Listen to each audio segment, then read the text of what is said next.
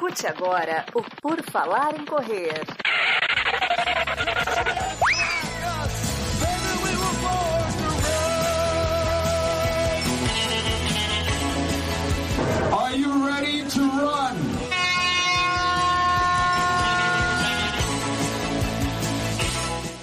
Começa mais um episódio do podcast do Por Falar em Correr. Estamos aqui. Hoje vamos falar em correr, falar em esportes, falar em triatlon, falar em fotos. Por quê? Porque nosso entrevistado, nossa conversa de hoje é com o Diogo Brum, que é triatleta e fotógrafo também de grandes eventos e está sempre aí. Se você é de São Paulo, né? São Paulo principalmente, vai tá correndo. O, o que? O Brum, Brum, foto, foto, vou no site, compro foto bonita para o Instagram. O Instagram do pessoal nunca esteve tão bonito de quem corre em São Paulo, porque temos Diogo Brum. Tudo bom, Diogo? Tudo ótimo, boa noite a todos. É bem legal essa referência, assim, de Brum fotógrafo. Pô, o Brum tá ali, vou ter foto bonita, isso é legal. Eu gosto bastante. Não, e, melhorou e... bastante, né, o feed do pessoal com as suas fotos. é, porque o pessoal só tinha foto de domingo, que era o dia de prova. E hoje em dia eu fotografo três vezes durante a semana. Se tiver algum lugar novo para ir, eu tenho quatro vezes por semana, fora o sábado. E eu não fotografo prova. Então é ah, meio maluco. Vai em provas. Só vou em prova se for igual Porto Alegre, eu fui. Por quê? Porque tinha um grupo muito grande de gente conhecida e eu, eu sabia que ia valer a pena. E eu acompanho o ciclo de todos os atletas. Então é importante eu fotografar a prova também. Então eu fotografo do começo ao fim. Isso para mim é muito importante. Perfeito. Então, até a gente chegar nesse ponto agora do Bruno, fotógrafo das estrelas dos corredores, uh, vamos, vamos, vamos entender como é que foi que você chegou aí? Conta para nós um pouco da tua história aí no esporte, né? Eu sei que no esporte é um pouco depois, então você comenta aí. Eu sei que você trabalhou com eventos, daí depois que você foi se envolver com fotografia, com esporte. Então, faz essa linha do tempo para nós. Vamos lá. Desde os meus 13 anos, eu trabalhei com evento, eu era garçom, trabalhava nas barraquinhas de cachorro-quente, sempre buffet, porque era trabalhava ganhava dinheiro na hora. Era legal isso, sair chegar em casa com dinheiro na mão. Era fantástico. E continuei na área, porque a área de evento ganha dinheiro. É legal, só depende de você. Você faz um bom trabalho, você vai ganhar bem. É isso o evento. Mas um dia você quer ter um criar juízo na vida, você quer ter uma família. E daí eu conheci minha esposa, que nove anos juntos já. E, pô, agora, coisa de seis meses. Falei, pô, acho que eu achei a pessoa certa. Tenho que mudar de vida, porque eu quero dormir do lado da minha esposa. Não dá para eu trabalhar de bar durante a noite durante o dia trabalhar no escritório. Quando a gente vai se ver? Assim, Quando a gente vai dormir junto?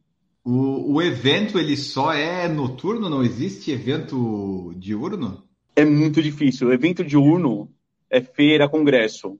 Os meus eventos que trabalhava com bebida alcoólica, muito tempo fui bartender mais que garçom, é à noite, é casamento, é sexta-feira, sábado. Durante, durante a semana eu trabalhava com café também, fui barista um bom tempo mas eu chegava no evento 6 horas da manhã e ia embora do evento 7, 8 horas da noite. Era muito desgastante.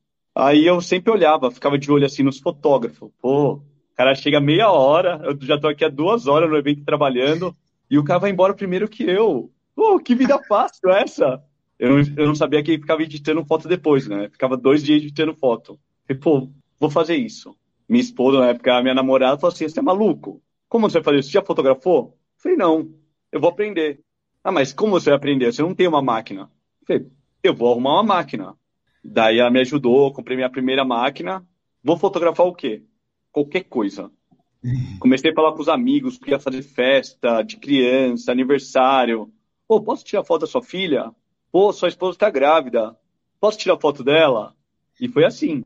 Eu juro, eu fiz 15, 20 fotos de amigos. Daí já começaram a me indicar para os outros amigos. Daí, depois de três meses, eu já estava ganhando a mesma coisa que eu ganhava trabalhando à noite muito mais. Falei, Pô, me dei bem, tenho uma nova profissão. Sou fotógrafo.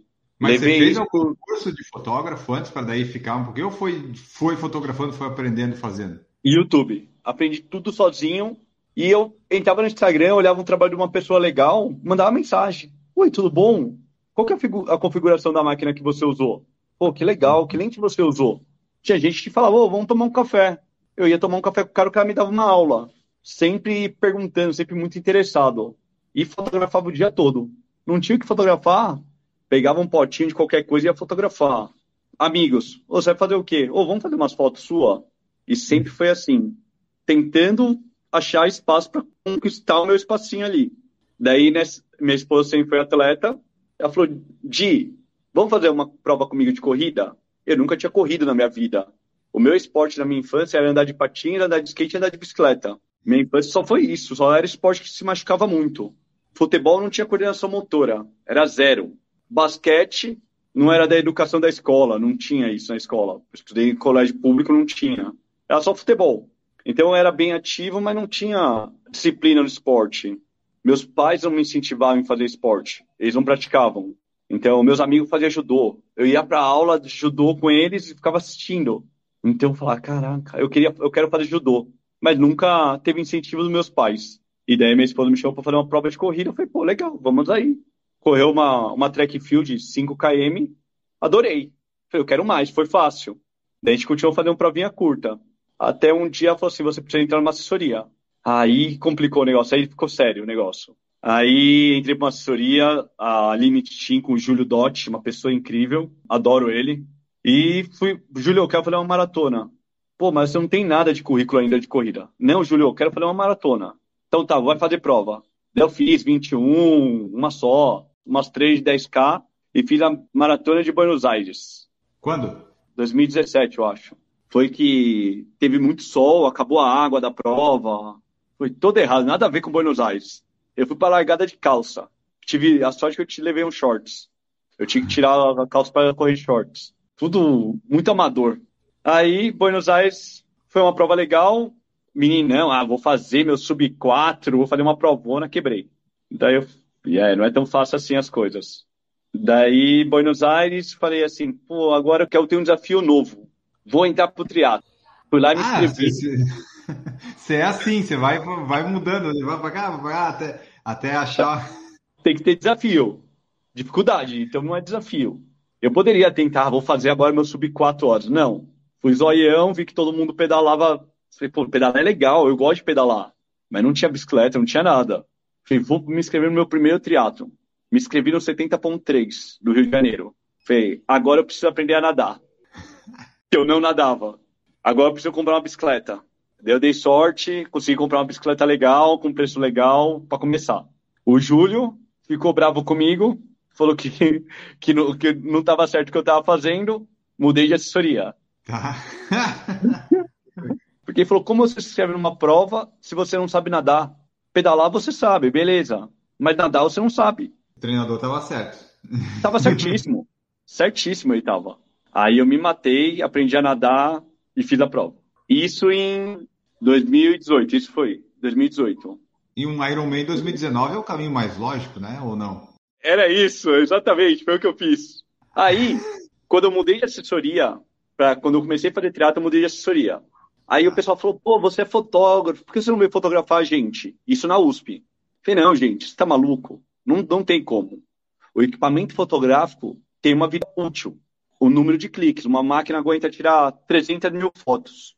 Daí eu falei, gente, não vale a pena. Minha máquina, eu paguei caro nela, para vir aqui na USP tentar vender uma foto para pessoa a 10 reais, não vale a pena para mim. Porque se eu vender foto para quem já compra, ok, se paga. Mas eu vou tirar, passa 5 mil atletas na USP.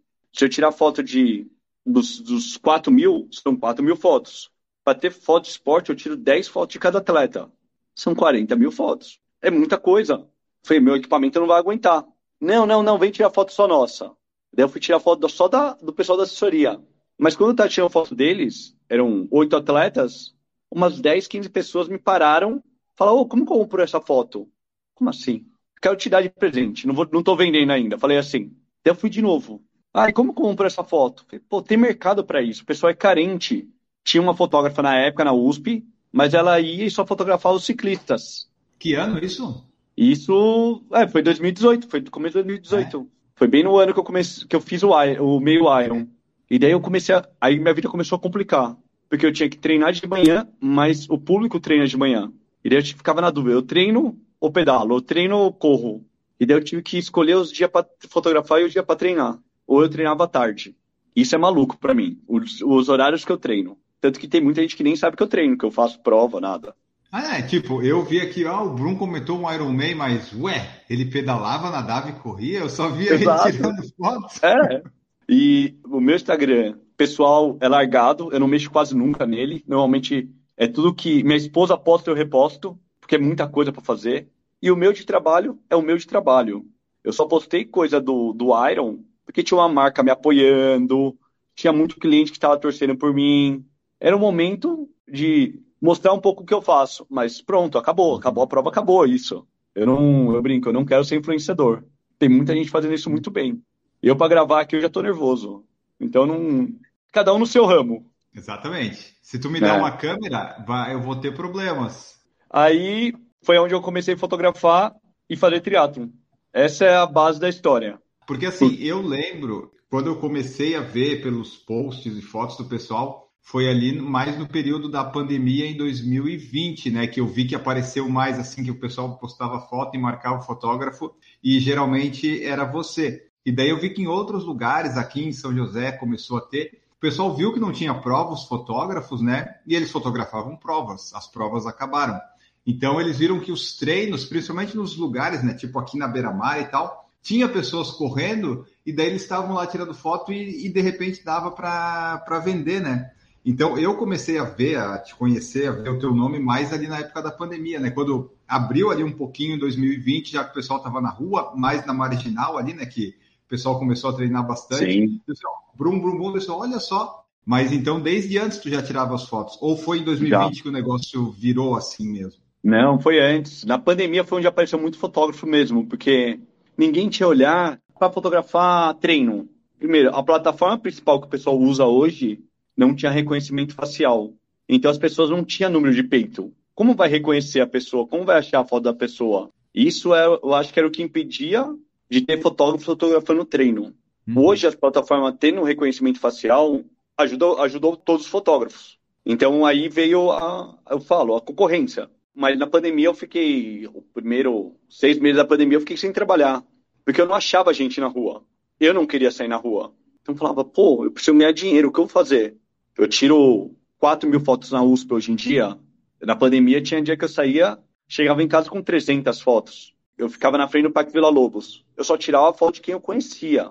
Eu falava, pô, eu conheço 100 pessoas. Olha que legal. Eu vou vender foto para 80 pessoas. Pô, valeu a pena. Uhum. Eu comecei a selecionar meu público. Quem eu sabia que comprava foto. E era duas horas de trabalho. Era muito rápido para mim. Então, na pandemia, eu tive que me virar. E nisso veio muita, muita gente junto. Isso é muito legal. Muita gente me manda mensagem. E, e eu fico muito contente. Pô, Bruno, eu, na pandemia eu perdi meu emprego, comecei a fotografar espelhando em você. Tá, obrigado por tudo. Ou quanta gente já me mandou mensagem pedindo, ô Bruno, como que você faz? Como que você cobra das pessoas? Ou gente dos Estados Unidos, gente de Portugal. É muito legal poder ajudar as pessoas. Lógico que tem gente que é negócio. Tem gente que pergunta para mim no outro dia tá do meu lado fotografando. Pô, não tem como você ficar na outra esquina? Ah, não, eu quero ficar do seu lado. Beleza, é assim mesmo. Acontece. Ah, mas aí nesse caso, né, se a pessoa tá, tá o Bruno e essa pessoa, ah, você já tem ah, um nome aí consolidado, a pessoa não vai, né? E eu não sei bem como é que funciona isso de foto em treino, por exemplo. Hoje você tira bastante fotos, o pessoal já sabe que vai ter, porque como você falou, não tem número, tem a identificação facial, mas aí como é que a pessoa vai? O Bruno tirou 4 mil fotos no dia, eu vou ter que entrar no seu site e procurar eu nas 4 mil fotos? Então, hoje em dia eu separo por pastas, por assessorias. Tem assessoria que tem muito atrás, exemplo, a MPR Pô, na USP eu tiro 300 fotos dela. Eu tenho uma pastinha só da MPR, eu tenho uma pastinha só da Ranfan, eu tenho uma pastinha da Zetrec, da DPN. E daí, logicamente, vai diminuindo. Ah, tem a pasta geral, de quem não tem, não tá com a camisa de assessoria. Pô, tem 400 fotos lá. Dá trabalho para procurar? Dá. Mas se a pessoa tiver paciência, me manda mensagem. Bruno, por favor, não tô achando minha foto. Você pode me mandar minha foto? Vou procurar nas 400 fotos, Normalmente até vou saber já onde vai estar a foto, porque eu lembro muito das pessoas, e vou mandar para pessoa a foto para a pessoa. Então, é simples, é só ter um pouquinho de paciência e conversar. Porque é um pé no saco procurar foto, eu tenho noção disso. E a minha plataforma não tem reconhecimento facial ainda, então eu tenho que trabalhar dessa maneira ainda. Qual que é a tua plataforma? Você trabalha é no seu site que as pessoas fazem, é, né? É, é? é, só o meu site mesmo. Eu não quero trabalhar para os outros. E assim, né? Esse negócio da foto em treino, por mais que dê trabalho para a pessoa identificar e tal, geralmente as fotos elas você está menos você tá mais sozinho às vezes é um momento que você consegue umas fotos melhores né na corrida você tem ali a foto na corrida e tal, você está indo para o seu recorde, várias pessoas, mas às vezes a do treino, ela fica melhor assim, né? Tu consegue mais fotos boas do que numa corrida. Você está mais sozinho, às vezes o ambiente. Porque prova em São Paulo é o quê? Você vai correr na marginal, você vai correr ali perto do lugar, é sempre o mesmo lugar. Então, é. mesmo que seja na USP ali, que você está tirando foto, ou no parque, fica diferente, porque a pessoa está sozinha, é um outro ambiente, daí tem o, o olhar do fotógrafo também, né? Que eu não sei exatamente quantas fotos você tira da pessoa, como é que você pensa, onde é que você fica, mas eu acho que tudo isso influencia, né? Total. Tem dia que eu vou na USP, eu corro ao contrário, para ver como a foto vai ficar. Eu vou treinar na USP, eu corro ao contrário para ver, pô, eu quero tirar foto aqui, eu acho que vai ficar bonito. Tem a questão da pessoa estar tá sozinha, ela tá treinando, ela tá pensando em alguma coisa e tá marcando algum momento dela. Pô, é o treino mais longo dela, pré-maratona, é uma volta de lesão, ou é o treino com os amigos. Ó, oh, pare, é, eu falo isso para todo mundo. Sábado é um dia sagrado da gente se divertir. A gente vai para correr, marca com todos os amigos e sai para correr. Daí a gente vai, chega lá, seis horas da manhã, escuro, frio, você sai para correr, só dá risada. Às vezes na saída você sempre tem alguém que leva um bolo, alguma coisa, a gente come, se diverte. Chega em casa às 10 horas da manhã. Isso é um compromisso que a gente tem todos os sábados meus amigos, eu vejo a cada uma vez por mês meus amigos. É uma luta para se encontrar. O pessoal da corrida se vê todos os sábados. É sagrado, isso é muito é muito maluco. Então é, é legal isso. E assim, ó, é, você falou ali que começou em 2018, 2019. É, quando é que foi que você mudou de fato assim? Ah, antes você falou, estava fotografando de tudo, evento. Quando é que foi que você se tornou apenas um fotógrafo esportivo, assim, de esportes? Que daí virou só isso, né? Hoje você não fotografa muitas provas, mas antes esse era o foco também? Não, foi virar a chavinha na questão de, pô, quanto eu ganho, vai, exemplo, no final de semana, e quanto eu ganho durante a semana. Pô, se eu me dedicar mais ao esporte, eu consigo ganhar a mesma coisa fazendo o que eu amo mais. O evento eu tava ficando cansado.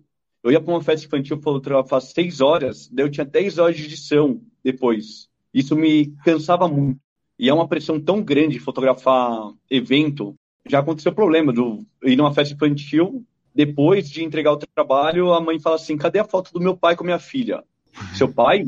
Seu pai, eu fui pedir para ele tirar uma foto, ele falou que não queria tirar. Eu pedi duas vezes para ele, na segunda vez ele falou que ele era procurado.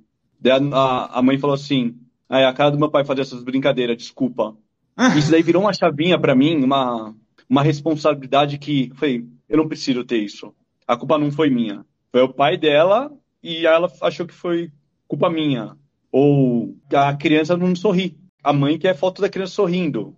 Isso é muito complicado. Ou a, a mãe quer aparecer mais que a filha que é aniversariante. Aí entra a questão de não ser verdadeiro. É igual a foto, vou fazer uma foto correndo, eu quero que você corra. Eu não quero que você pule e finge que está correndo. Ah, mas eu não corro. Então você não tem ensaio correndo. Simples. Então eu parti muito para isso. Eu quero fazer uma coisa verdadeira. Eu quero trabalhar com pouca edição na foto. Ah, por quê? Porque eu quero criar o meu estilo. Meu estilo é verdadeiro. Ah, Bru, mas é possível tirar uma lixeira da foto? Tirar minha barriga? É. Você faz? Não. Por quê? Porque eu não gosto. E assim, você não edita então nada das fotos, é tirou, colocou e é isso. Porque assim, não. nas fotos de prova, tem fotógrafo, já falei com amigos que tiram foto, que às vezes, eu claro que eles devem usar um geralzão, mas a minha camiseta, que era um verde meio claro, um amarelo meio claro, ela ficou verde fosforescente, assim, meu Deus do céu! Não, eu, eu não tava com essa camiseta. Teve prova que eu fiquei com a camiseta com três cores diferentes, sabe? Uma meio branca, uma amarela e uma verde. Assim, não, pode dar uma mexida na cor, quem sabe, se você quiser, mas não dá para abusar, né? Eu prefiro sem nada, assim, por exemplo eu, a minha edição de foto é o quê? Primeiro eu chego em, ó, vamos lá, eu vou fui para USP e tirei as fotos. Chego em casa, eu olho uma foto uma por uma, seleciono todas que eu vou editar, todas. Jogo no programa, jogo no Photoshop e vou editando uma por uma. O que é edição para mim? É um corte bonito numa foto, porque às vezes a pessoa está no meio da foto, mas se ela ficar na ponta da foto, vai ficar mais bonita a foto.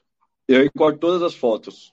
Eu olho se a pessoa está de olho fechado, eu olho se a perna da pessoa está bonita quanto homem quanto mulher, na aterrissagem, ela botou o pé no chão, a gordura vai tudo para baixo. É, é, física, é, é, normal isso. Então, essa foto não serve, porque eu trabalho com a imagem das pessoas. Se eu postar uma foto sua, feia, olho fechado, com a bochecha caída, você não vai querer ver mais minhas fotos. Não vou comprar mais desse cara. Simples. E outra coisa, no meu site, você olha a foto de todo mundo se você quiser. É, é dois palitos para um amigo seu. Vou procurar suas fotos aqui. Vou procurar a foto do Enio. Pô, achei uma foto dele zoada. Fazer uma figurinha. Isso não é legal para ninguém. Acontece isso. Então, eu tenho que tomar muito cuidado com a imagem das pessoas. Então, eu edito uma por uma e subo todas. Você sobe todas as que são compráveis, né? Essas que você falou que fica ruim, você já nem coloca, né? Não, nem coloco. Eu vou, eu vou na USP, tiro 3 mil fotos, eu sei que eu vou subir duas mil fotos. Mil fotos é descarte. Não tem como salvar, porque o olho está fechado. Quem vai comprar uma foto de olho fechado? Quem vai gostar de ver uma foto de olho fechado? É descarte. Eu não gostaria de ver isso, uma foto minha de olho fechado. Então eu não quero ver a dos outros. Ainda mais num cliente que é, é meu cliente. Você já tirou alguma foto que depois você viu assim que estava numa situação meio embaraçosa para a pessoa? Às vezes estava escapando alguma coisa pela calça, já. não sei. Já, já acontece isso? Já, acontece bastante. Porque, ó, vamos lá. Maratona. Tem gente que tá indo pro RP. Eu tava Tem. fotografando o Rio, eu vi uma cliente de longe. Eu vi ela, na hora que eu fui fotografar, eu olhei de novo assim, eu foquei. Eu vi que tava meio estranho, eu abaixei a máquina. Foi bem no 35 no Rio dela, deu, era mais 500 metros, um quilômetro pra frente, já deu a volta por mim. Daí ela passou, eu vi que ela tava. Ela tinha feito cocô na calça. É, daí não Essa é foto, uma... essa foto na hora, eu tirei duas fotos dela vindo, na hora eu apaguei. Por quê? tinha o risco de, na hora que eu estava editando, talvez não perceber, ia subir a foto. Para mim, não é nada legal ver isso. E para ela também não vai ser. Entendi. Então, eu já apaguei. Então, eu tenho que tomar vários cuidados. Tem gente que tá de namorado novo e não quer mostrar que tá namorado novo.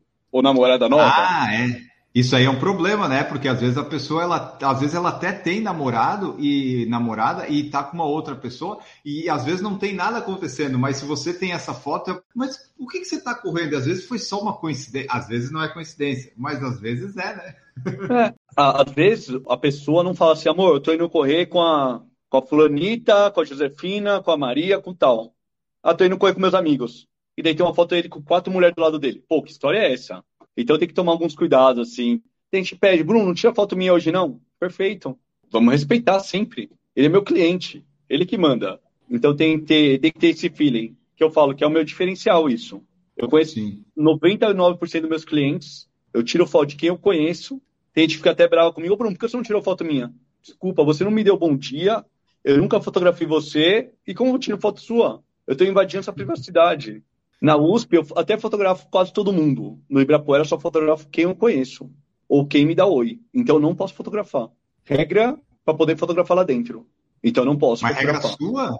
Não. Regra do parque. Ah, é? É. Porque lá não pode ter venda de fotos. Lá dentro. Comércio de foto. Começa por aí. Ué, aí não funciona seu negócio. Então, daí eu tive que conversar muito e mostrar que meu negócio era diferenciado que eu conhecia de quem eu estava tirando foto. Toda hora tá, uhum. eu estou fotografando Ibirapuera, tem gente correndo com segurança. No Ibirapuera existe um público muito seletivo, que eles não vão gostar de um momento de lazer dele ter alguém tirando foto. Então tem que ter muito cuidado com isso. Já aconteceu de pessoa passar e falar assim, pô, eu não quero foto. Pô, eu não tirei foto sua. Ah, então tá, obrigado. Como tem gente que fala, pô, e aí, cadê minha foto? Você nunca me mandou. Você nunca pediu? Pronto. É, porque então... assim, né, o pessoal, é, não adianta também você ficar tirando fotos aleatórias, porque a pessoa ela tem que saber que, ó, o, o rapaz que está ali tirando é o rapaz das fotos que vai estar no site, porque senão você gasta clique de máquina e vai ter prejuízo no final das contas. Exato, é isso, é, é bem isso. E na, e na USP, quando você fica lá, você fica visível ou você fica meio escondido para tirar foto sem as pessoas posarem? Como é que funciona o, o estilo de, de tirar foto? Então, eu fico no meio da rua quase, não tem como não me ver. E é automático, a pessoa me viu, ela arrumou a postura. Todo mundo que faz enquete, quem arruma mais postura, o Bruno ou o fisioterapeuta, eu ganho todas, disparado. Boa.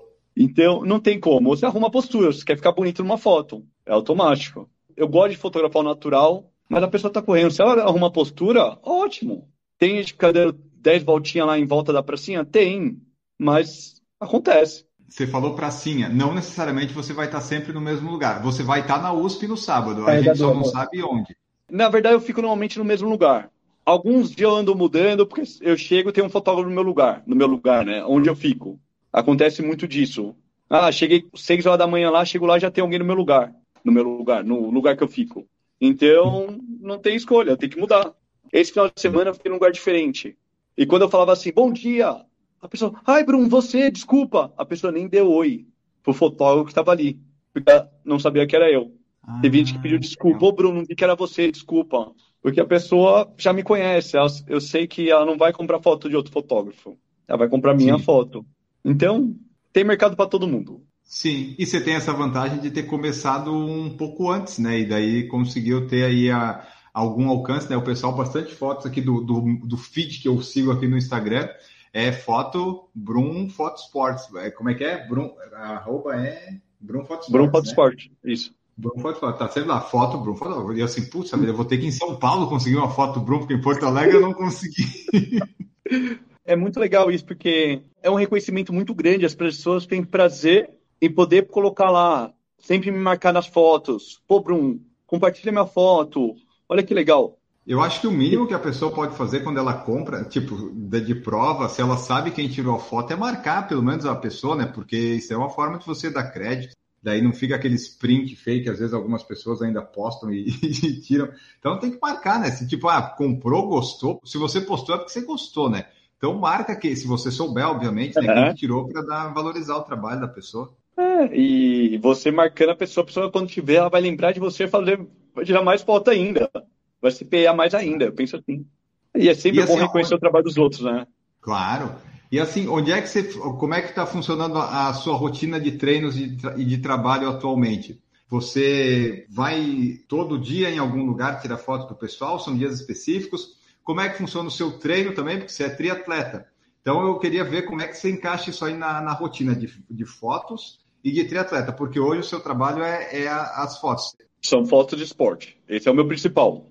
Eu faço um outro trabalho, fotografo alguns congressos, que eu tenho um contrato com uma empresa, com um buffet, mas é coisa rápida. Meu foco é esporte. Vamos lá. Na época, no momento que eu estava treinando Iron, treinando ciclo pro Iron, eu já comecei tarde pro ciclo, porque eu estava trabalhando, focado no trabalho. Chegou três meses pro Iron, eu mudei de assessoria mais uma vez, e Você falei, não fica em assessoria, hein, Bruno? não, porque o pessoal acha que eu sou maluco. O pessoal fala assim: como você vai fazer um Iron? Só fez um meio, como você vai fazer um Iron? Eu acho o pessoal Olha, certo. Eu acho pelo certo. que você está me contando aqui, geralmente quem está certo são as assessorias que te trocam. eu não tenho dúvida disso. Eu não tenho dúvida disso. Mas sempre tem os malucos que aceitam o desafio. Beleza, Bruno. Eu vou montar a sua planilha. Você me ajuda, eu te ajudo. Beleza. Vamos juntos. Mas eu, tô, eu sou todo errado, eu falo isso. No Iron eu nunca tinha nadado mais que. Eu tinha nadado uma vez 5 mil. Ah, nunca tinha nadado 10 vezes 3 mil. Isso é uma coisa normal para quem nada, vai fazer o Iron. Todo dia nada 3 mil. Eu entrava na água para nadar mil, mil e quinhentos. Então tá tudo errado. Aí, vamos lá. Iron. Eu ia pro Ibirapuera, segunda, quarta e sexta. Daí eu fotografava das. Eu chegava às seis, ia embora às nove, editava foto das nove às onze e vendia foto das 11 às 2. E nisso, nesse meio tempo eu ia trabalhando, comendo, almoçando, fazendo as coisas que tinha que fazer. Aí sim eu ia pensar em treinar. Ah, treino de bike. Pô, treino de bike eu consigo ou fazer no rolo e continuar trabalhando, ou eu, eu fazia terça e quinta de manhã, que daí eu conseguia treinar com o pessoal que eu não trabalhava, que era um treino bom para mim. Para mim é o melhor treino que tem. Corrida era 5 horas de segunda, quarta e sexta, era chegar na USP 5 horas da tarde. Ou me dava uma louca e ia treinar depois do Ibirapuera. Ou meio-dia. Fiz treino de tiro 21 de mil, eu fiz. Era duas horas da tarde. Eu quebrei, eu só fiz 18. Tá bom, 18 tá bom. eu falo, falo, ninguém faz isso, então 18 tá bom. Então, meus horários de treino é esse horário. É começar. Teve treino que eu tinha. Eu fiz 3 horas e meia de bike dentro da academia, e corri duas horas e meia, deu 28. Dentro da academia, porque eu não queria correr na rua à noite, que eu poderia tropeçar, cair, então eu vou fazer na esteira. Uhum. Então eu fiquei quase seis horas dentro da academia. Já cheguei a ficar sete horas dentro da academia treinando. Quatro horas e meia de pedal e duas horas de corrida. Olhando o relógio porque ia fechar a academia. Nossa, nove e meia, nove e quarenta. E o treinador não quer saber, quer o treino entregue. Uhum. Então dez horas fechar a academia. Então eu tinha que correr para entregar o treino. E eu não, eu não fico postando essas coisas, assim. Então ninguém sabia. Era o meu treino secreto. E daí, fim de semana, como é que você fazia? Era foto sábado de manhã e daí treinava domingo, alguma coisa assim? É, daí treinava. Sábado é um dia que eu falo pra minha esposa, me esquece. Porque é muito demanda pedir de foto, eu atendo, eu atendo direto o cliente, porque não vende pelo site. O cliente me manda o número da foto e eu atendo ele pessoalmente. Hoje tem até um menino que me ajuda a atender, mas é o dia todo atendendo o pessoal. Daí, sábado eu não, eu não treino, daí eu treino no domingo. Daí domingo eu treino a manhã toda e o resto do dia é para esposa, quando não aparece nenhum trabalho. Mas aí você tem um horário, é, tipo, que é flexível, né? Você consegue encaixar. Pode ficar, às vezes, meio tudo ali encaixado, meio sem tempo, mas você tem o tempo para encaixar pelo menos a parte da tarde e geralmente tá livre, né? Tarde e noite. Sim, eu não tenho que, eu não tenho que reclamar e, e como eu falo, eu sou meu chefe. Então, se fala, pô, hoje eu não quero ir. Hoje eu tenho que fazer um treino específico. Igual pré-Iron, eu me dei o luxo de ficar uma semana sem trabalhar. Daí na outra semana eu fiquei doente. Uma semana antes da prova eu fiquei doente. Daí eu não fui trabalhar porque eu não aguentava. E nem fui treinar. Quando você fez lá, você completou o Iron faz pouco mais de um mês, né? Agora. É, isso. É, fez um mês, é um, um mês, agora, dia 29. Final de maio. Quando você vai para esses desafios, você pensa em alguma coisa de tempo, performance, ou o desafio é concluir? Porque pelo que eu vejo, você nunca fez assim uma preparação, né, que você fez a escadinha correta. Você foi direto. Então o desafio é mais completar? Então, o desafio para mim é terminar. Ah, loja, eu quero, ah, eu quero fazer. O Iron queria fazer so, abaixo de 12 horas. Meu técnico queria que eu fizesse abaixo de 11 horas. E você Ele fez? Me, eu fiz 11 horas e 45. Ele me encontrou na prova, eu correndo de costas conversando com as pessoas. Por quê? Porque sou eu. Eu vejo alguém andando, eu quero ajudar essa pessoa. Eu não consigo correr, passar voando do lado dela. Eu, não, eu quero ajudar. Então eu já tinha visto que ia fazer abaixo de 12 horas, então pronto. É, é isso que eu quero fazer. Vou curtir a prova. Quando que eu sou ah. fotografado? Nunca. Quantas provas eu faço por ano? Duas? Três? Eu quase não faço prova. Então, eu, tinha o, eu tive o apoio da, da Oakley, eles me apoiaram, me deram roupa, óculos, capacete. Tinha fotógrafo lá, tinha gente filmando. Eu tenho um material lindo que eles me deram. Quando eu vou ter isso de novo? Não sei. Então, eu vou aproveitar o momento. Vou ficar bonitão, vou correr a 5,50, mas tô bonito na foto. Tô sorrindo ali, ó. Momento nenhum tive cãibra, momento nenhum manquei. Andei na prova, andei. Ajudei as pessoas, ajudei. Mas fui eu. Eu, eu, eu brinco assim. Muitas pessoas colocam um tempo para mostrar que é melhor que o amigo. Mas a medalha é a mesma. É o ego das pessoas. Fala, eu tenho vontade de fazer meu sub 3? Tenho. Vai mudar o que na minha vida? Vai mudar para mim que você sub 3 a medalha vai ser a mesma. Eu, eu, eu pretendo treinar? Pretendo. Mas é outro foco, é, outro, é outra coisa, é outro momento de vida. Tá, e qual que é o desafio, o próximo desafio que o Brum vai encarar? Porque foi, foi lá, começou a correr, vou fazer uma maratona. Ah, vou pro triatlo, fiz o Ironman. O que que agora passa aí de desafio para fazer? É um desafio maior? É um desafio de ser mais rápido em alguma distância? Vamos lá. O meu próximo desafio de verdade, eu vou para Berlim fotografar maratona. Eu não falo inglês. Mas alemão você fala? Claro que não, né? Só sei uma palavra, Prost, que é o brindar. É com essa função de tirar foto dos brasileiros que estavam lá, basicamente? Exato, tirar foto de todo mundo que me conhece. Marcos Buozzi, nosso integrante que está ouvindo esse podcast, você entre em contato com o Diogo Brum depois no Instagram, para ele conhecer sua carinha, para a gente ter fotos bonitas e suas. Você não precisa gastar 200 euros numa foto de Berlim né? A da chegada, ok, você vai ter que gastar, mas aí você fala com o Brum, você se identifica, porque ó, o Marcos vai fazer o sub-3 dele lá em Berlim, né? Espera, se esperamos, ele está treinando para isso. E ele conseguiu o índice agora em Porto Alegre, mas aí ele vai se apresentar para você para a gente ter fotos bonitas lá, porque se o Brum Fantástico. Tá Barcelona foi assim, né? Barcelona foi assim. Barcelona, eu cheguei para minha esposa e falei assim: amor, eu quero ir fotografar Barcelona. Foi quase a primeira maratona que teve depois de pandemia, assim, acontecendo na pandemia. Eu vi o tanto de gente que estava indo para lá, clientes, eu, falei, eu tenho que estar tá lá, não existe. Pô, mas será que se paga? No investimento, vou tentar. Eu fui, dei sorte que se pagou. Agora estou indo para Berlim, do mesmo jeito. Então, tomara que se pague também. Esse é, um, é, o, é o próximo desafio. O desafio profissional, né? Vamos dizer profissional. Assim. Ah, não, mas antes de ter um antes, igual que eu lembrei. Eu tenho um meio Iron em São Paulo. vamos lá.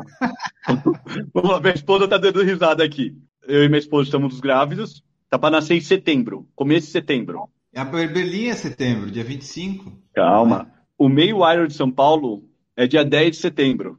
E, e Berlim, eu acho que é dia 25 ou 26, 25. alguma coisa assim. É, é isso. Então, setembro tá bem animado. Eu tenho o nascimento do nenê, tenho o meio Iron que eu tô afim de fazer força e Berlim. É o primeiro filho? É o primeiro. Ah, então o pessoal que estiver em Berlim, compre as fotos para ajudar o Brum aí, porque vai ser um- é um- vai- vai- a vida vai ficar mais cara agora. Ajudem ele. Então, tem esse desafio. Consegui treinar com a esposa grávida, consegui treinar nos, nos últimos 10 dias, ele nascer. Tá tudo ótimo, tá tudo certo. Não, o importante é encaixar na rotina, né? Ó, as mensagens que nós temos aqui, o Guilherme Teixeira comentou. O Diogo estava lá em Porto Alegre, não é? Todo mundo queria uma foto dele. Ele estava lá, muita gente conseguiu. Eu estava falando com ele em off que eu não vi. Eu vi depois as fotos onde ele tirou, mas eu não lembro de ter visto ele. Eu não sei que roupa que ele estava. Eu não lembro de ter visto. As pessoas que eu sei correndo, nenhuma gritou, fez gesto para ele. Então eu não identifiquei e fiquei sem minha foto em Porto Alegre. Eu tava com uma bandeirola verde ainda, não tava discreto. Eu tinha uma bandeirola verde, eu fiquei no 4, depois vi, atravessei a rua, era o 7, depois eu fui pro 27, que era, tinha um, um barco, um prédio mó bonito, antes de fazer a voltinha na ponte, que vocês faziam lá, o retorno numa ponte. Um lugar maravilhoso. Até eu fiquei assustado. Falei, como não tem nenhum fotógrafo aqui? Pra mim é o lugar mais bonito da cidade. Fotografei lá, foto, eu adorei as fotos. Eu, eu tirava a foto e falava assim, nossa, que fotão, fiquei feliz. Depois eu atravessei a rua, fiquei no 35. Então você teve chance de me ver quatro vezes. Eu fiz a meia, são duas só então. A meia tava difícil porque a largada tava muito cheia e daí tava o outro lado da rua abriu um pouco, mas tava cheio. Eu fiquei perto de uma base policial, perto da pista de skate. Tava bem difícil fotografar a meia. Eu ia muito pela camiseta. Eu olhava uma camiseta conhecida, eu olhava, pô, é cliente, Ah. então vou tirar foto. Sim, você Foi- tem que garantir a foto, né? Garantir a compra, vamos dizer assim, né? Para não É, perder. eu foco em quem vai comprar, né? Quem não Sim. me conhece não vai chegar em mim. Então, muitos clientes ficaram chateados. Pô, você poderia ter tirado a foto minha. Pô, desculpa. Foi a primeira vez que eu te vi. Vão compreender também, né? É Claro. muita gente. O Décio Prates falou aqui, ó, esta pré-seleção é o grande diferencial. Não adianta ter 20 fotos meia boca, melhor ter uma boa. Esse é o diferencial do Brum, principalmente porque você faz do treino, né? O pessoal que tira foto em prova, eu até entendo eles não selecionar, porque na verdade, como tem número, a pessoa vai se identificar, a pessoa faz essa triagem, né? Mas o seu do treino tem que fazer, né? Porque você sabe que é mais, é mais seletivo, é mais restrito o público que vai ver e comprar. E tem muita questão do pessoal que trabalha em prova, eu até entendo. São uma prova de 10K hoje em dia, ah, na USP, hoje em dia tem 6, 7 fotógrafos na USP. Quem chegar em casa subir primeiras fotos vai vender mais. É automático. Postou primeiro, vende mais. Mas eu, eu olho, eu não compro. Porque, pô, tem uma foto bonita minha, mas tem 10 feias minhas, pô, não tá, minha imagem não tá boa. A pessoa não cuidado com a minha imagem. Então, eu prefiro esperar um pouco mais escolher de quem tomou conta da minha imagem. É, é muito importante. E se você colocar o número de qualquer amigo seu no site, vai aparecer. Você pega a foto do seu amigo e faz uma, uma figurinha. Que você vai guardar pro resto da vida toda e vai chegar na família dele. Olha que legal. Não é legal. É, e o da- Então- quando a gente vê o de foto de corrida, que eles sobem, acho que alguns eu já conversei com fotógrafos, eles tiram algumas que daí ficaram ruins, algumas que a imagem não é boa, mas normalmente você vê, né? Dá para você fazer quase aquela foto montagem dos pezinhos, um tá aqui, um tá aqui, se você colocar as fotos sequência, você consegue É. fazer aquele vizinho, né? Porque elas são É, tudo na legal sequência. caramba. É o, é o é o público, o momento, eu entendo, assim, o trabalho deles. Eu, para quantos fotógrafos já não falei, pô, por que você não tenta criar a sua própria marca, o seu próprio trabalho, para você ser mais reconhecido? Pô, Bruno, não vale a pena, para mim é mais fácil, porque subir para outra plataforma. Ah, mas o pessoal ganha muita grana em cima de você. Ah, mas para mim tá confortável. Então, beleza. Ninguém Uhum. nunca vai saber quem é o, você, fotógrafo. Sempre vai achar que você é a marca dos outros. Então, É. é uma escolha. O Décio falou assim, ó, usa foco automático, fotografa escolhendo o momento do clique ou disparo múltiplo? Como é que são o, o setup, a configuração da máquina do Brum? Que máquina você usa? Que lente você usa? Conte para nós. É, hoje eu uso Canon, sempre usei Canon, na verdade. Eu tô com uma 6D Mark II. É, uso uma lente, uma 70-200, 2.8. É a melhor lente para fotografar esporte. Ela é rápida, em foco. Então tá no foco automático, manual não tem como. Quase impossível fotografar no manual corrida. Só se você quiser tirar uma foto do ponto exato, você consegue tirar, mas sem foto automático, tem dois estabilizador, a lente. Então, 70-200, pode ser f4, mas eu tenho a 2.8. É, eu falo que a primeira lente branca da Canon. que todo mundo tem que ter é a 70-200.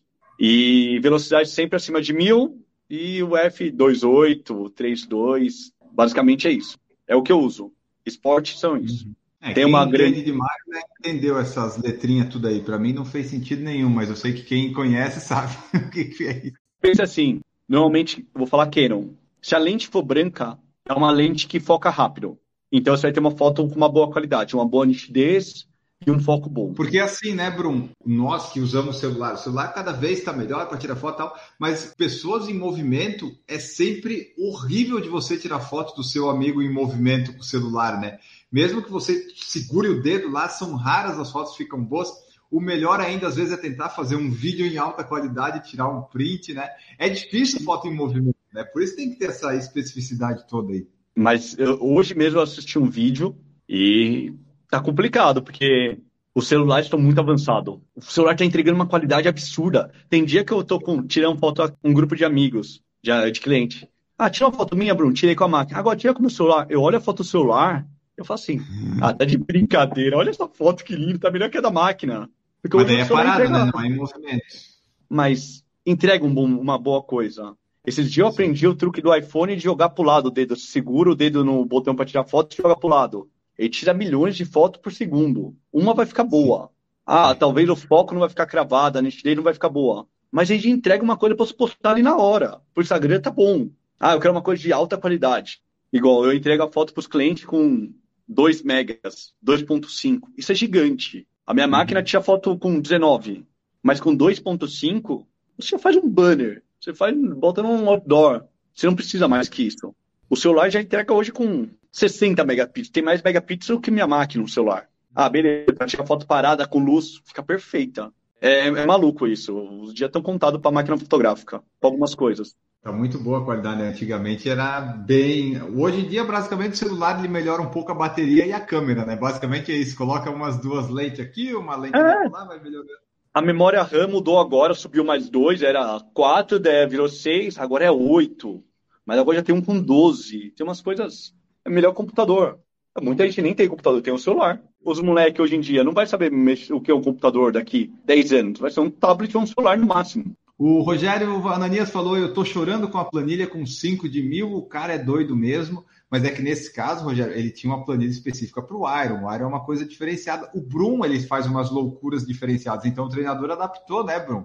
Faz 20 de mil lá e ah, se você quer fazer esse Iron, tem que fazer isso. Exato. Ah, meu treinador é doente, cara. Eu, eu vi meu treino amanhã. Meu treino é tipo. Acho que é 12 de 400 para morte, uma, umas coisas assim. Quem é, é 12, 16. Eu treino com o Will Nasper, é, MF. O dono da assessoria hum. de Santos, MF Race, que é o Marquinhos, foi atleta profissional, tudo mega atleta, respeito muito, mas quem é meu treinador é o Will, aqui de São Paulo. Cara incrível, tem paciência comigo. Hoje, hoje mesmo, ele mandou, Bruno, por que você não fez o treino direito hoje? Eu falei, pô, porque eu tava sem paciência. Tô voltando ainda, me respeita. Beleza, tá.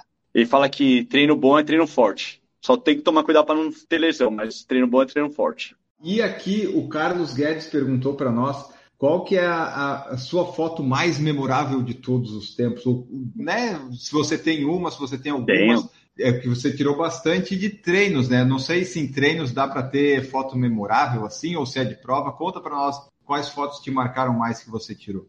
Uh, foto importante para mim. De treino, é uma pessoa que a Daniela Scarelli o dia que ela parou e me pediu uma foto, para mim foi Boa. fantástico. Pô, caraca, quantas mil, milhões de fotos ela já tirou com os maiores fotógrafos do mundo, já fotografou ela, ela pediu para tirar uma foto dela. Ela é incrível. Uhum. Ela correndo, é, ela é linda, corre muito, é uma mega atleta e simpática pra caramba. Hoje a gente, ela passa no parque, me chama, deixa a blusa comigo. Para mim foi importante, foi um reconhecimento do meu trabalho. Quem Sim. sou eu na fila do pão? Oh, eu sou. Ela me segue. Olha que legal. É bobeira, mas é legal isso. É, é reconhecimento ah, é do meu trabalho. Foto, para mim, é muito importante. Foi uma, pro, uma foto que eu tenho de Barcelona, que o Marcos Paulo da MPR tinha um, um pelotão que ele queria fazer do, é, abaixo de 2,40. Uhum. E o pelotão passou, eram quatro pessoas, tinham 10 pessoas no projeto, mas só quatro conseguiu passar no 35 dentro do tempo. E daí o Marcos Paulo um mega treinador conhecido, na hora que o pessoal passou, ele estava comemorando junto com eles. E para mim aquela foto foi incrível, assim. Dá para ver a energia no olhar de cada um, o que cada um estava passando. Tanto os atletas que estavam lutando para conseguir o tempo e sorrindo, fazendo força, e o técnico com um projeto fantástico de fazer pessoas, médicos, os advogados, fazer um sub 2,40. Então, um projeto que envolve muito sentimento. Essa, para mim, é uma foto que me marca muito. Os atletas deram de presente para Marcos Paulo um quadro com essa foto. Então, para mim, é uma que foto legal. que me marca. E foi uma foto durante a pandemia, vai. Então, foi viver o momento com aquelas pessoas, saber a história de todo, todo mundo. Ah, um, é, um tava, avisou na prova para os amigos que ia ser pai de gêmeos. Essa coisa é importante. Eu sei a história de por que ele está fazendo a maratona, porque ele. Tudo tem um porquê. E cada um tem um sonho, um objetivo. Então é importante viver isso. Quando um atleta em Porto Alegre, Lucas, um belo corneteiro, essa é a verdade. Tomara que ele veja isso. Antes da prova, a gente ficou brincando, é, vamos beber cerveja, vamos beber cerveja, tudo. Falei, não, eu não posso beber porque eu tenho a prova. Ah, beleza. Daí quando eu, eu terminei minha prova, tinha poá. Ah, agora vamos beber. Não, agora também não posso. E ele veio ah. treinando bonitinho. Duas semanas da prova ele se lesionou. E ele ficou sem treinar duas semanas antes da prova. Duas, três semanas antes da prova. E ele me ligou todo triste, pô, acho que eu não vou fazer. Falei, vai pra físico e faz essa prova mesmo em outro ritmo. Faz. E daí, quando ele me viu no 37, ele batia no braço, assim. Que tava todo programado o treino dele, assim, ó. Eu tô dentro, eu tô dentro. Daí, no 35, ele viu. Ah, na hora que ele passou, não tem como não, não, não se emocionar. Uhum. É um sonho do cara, eu vivo aquilo com ele. Eu tiro foto dele Entendi. três vezes na semana. Quando ele passa no 35 na prova, eu vejo que ele tá conseguindo o que ele quer, eu tô vivendo aquilo com ele. Eu amo o que eu faço. Ganho dinheiro com isso, ganho. Vivo disso, vivo. Mas eu, não é o dinheiro que me faz estar tá fotografando. É uhum. isso que eu acho que é o mais importante para mim. Até porque quando você começou a fotografar, você não estava ganhando dinheiro, né? Você largou uma vida que aparentemente podia estar confortável, você vou lá fotografar. Então o começo foi, foi por gosto, é. né? Agora junta tudo. É, é fazer por amor, não tem. É a pior coisa uhum. chegar do trabalho em casa e falar, pô, tô de saco cheio do trabalho. Pô, isso para mim não. Eu, eu tenho que inovar, tenho que procurar coisa nova, tem que. Ah, fotografar de esporte. Hoje eu fotografo corrida e bike, o triatlo eu quero procurar novo esporte, mas é muito uhum. fechado. Pô, eu quero fotografar skate. Quem eu conheço que anda bem de skate? Meus amigos é tudo anda nada, tudo velho já. Então é difícil conseguir alguns contatos. Ah, quero fotografar nada uhum. sincronizado. Pô, difícil. Quero fotografar hipismo, golfe. Pô, é difícil ter esses contatos. Tanto que, é que hoje abri uma caixinha para ver se eu conseguia esses contatos. Pô, quero uhum. conseguir alguém. Então é, é, é, difícil, mas é vontade. É mais, é mais fácil você achar um jogador de futebol aí e virar fotógrafo particular dele. futebol é muito difícil fotografar, o campo é muito grande. E a panelinha para fotografar jogo de futebol é muito difícil. Você tem que, ter, tem que ser formado em jornalismo, tem que ter toda uma burocracia, porque criaram isso. Não é qualquer um que chega lá e fotografa. Fórmula 1. Eu fotografei uma vez, foi fantástico, mas eu tava meio que clandestino lá. Eu fui para um buffet que me colocou lá dentro e eu fiquei fotografando. As fotos ficaram maravilhosas. Eu não pude usar as fotos para nada, porque, uhum. porque é tudo fechado. E eu não consegui entrar para entrar nesse ramo. É maluco isso. Porque tá, tem que entendi. ser do jornalismo, tem que ser da, da área. Entendi. Então, por enquanto, Brum Foto Esporte no Instagram, se você seguir lá, vai ver que ele reposta várias fotos do pessoal que compra a foto dele, postou, você vai estar lá vendo a qualidade das fotos. E esse foi nosso episódio conversando com o Diogo Brum. Se você gostou, mande sua mensagem, mande seu feedback, não esqueça de avaliar no Spotify e vai lá seguir o Brum. E se você for de São Paulo, obviamente, USP Ibirapuera vai te encontrar com certeza, é isso? Certeza. Segunda, quarta e sexta Ibirapuera e sábado USP. E é se só... tiver alguma prova eventual, ele vai avisar tipo Berlim. Se você estiver em Berlim, o Diogo Brum estará lá. O segredo é quando me vê, só levanta a mão de longe, nem precisa gritar. Se gritar Brum, eu vejo mais fácil. Mas levanta a mão que eu vou ver e vou fotografar. É o, estou deixando você me fotografar. É isso. E como é que a pessoa Se... te identifica? Você tá com alguma coisa escrito Brum, Diogo Brum, ou tem que em meio prova, que ser no, na sorte? Em prova eu tô levando uma bandeirola. Na USP o pessoal já sabe mais onde eu fico. Eu tenho um rabicó aqui no cabelo, aqui é fácil de reconhecer. É, mas disso, se alguém quiser tirar qualquer dúvida aí também, estou à disposição. Ô, Brum, quero fotografar, tem uma máquina, eu ajudo todo mundo. Só manda mensagem. Se eu puder ajudar, eu ajudo, sempre. Isso aí. Façam isso também, pessoas. Deve ter já pessoas que nos escutam aí em outros estados, além de provas, né? Vão no lugar de treino tradicional da sua cidade e vai criando aí uma rede de contatos, de amizade. De repente, quem sabe você não precisa mais fotografar a prova. De repente você pode ser independente. É, o segredo é você conhecer quem está fotografando. Se você começar Sim. lá na rua tirar foto, você vai ver mil pessoas passando. Você vai tirar 10 mil fotos e vai vender duas, não valeu a pena você ir. Então você tem que estar dentro, conhecer as pessoas para poder. E não pensar só em dinheiro. Esse é o maior erro. Você não tem que pensar, você tem que estar lá porque você gosta, porque você ama. Eu estou acordando cedo com vontade de ir lá porque eu vou ver o pessoal correndo. Se pensar só em uhum. dinheiro, não, não dá futuro isso para mim. É curto prazo. Perfeito. Então, o Bruno, deixa aí uma mensagem final, se despede do nosso pessoal, deixa suas redes de contato, o que mais você quiser. Muito obrigado por participar aqui desse episódio, compartilhar conosco sua trajetória aí profissional e no esporte, rumo ao Ironman, rumo à primeira paternidade e rumo Berlim. Queria agradecer pelo convite, foi um prazer conversar com vocês. Não tem, é só acredite nos sonhos, seja maluco, arrume outro treinador, qualquer coisa, e acredite. É isso. Obrigadão por tudo. Valeu, Diogo. Brum Foto Esporte, você siga lá, arroba Brum Foto Esporte, estará no Instagram também marcado na, no feed, na, na descrição aqui do, do episódio quando sair do podcast. Então você pode seguir lá, conhecer as fotos e ver, ver a, a, o trabalho do Bruno, tudo que a gente falou aqui neste episódio. Nós ficamos por aqui. Não esqueça de seguir avaliar o podcast no Spotify em outras plataformas. Escute, faça o download várias vezes do nosso episódio. Nos ajude, siga no YouTube e nós voltamos no próximo. Um grande abraço e tchau!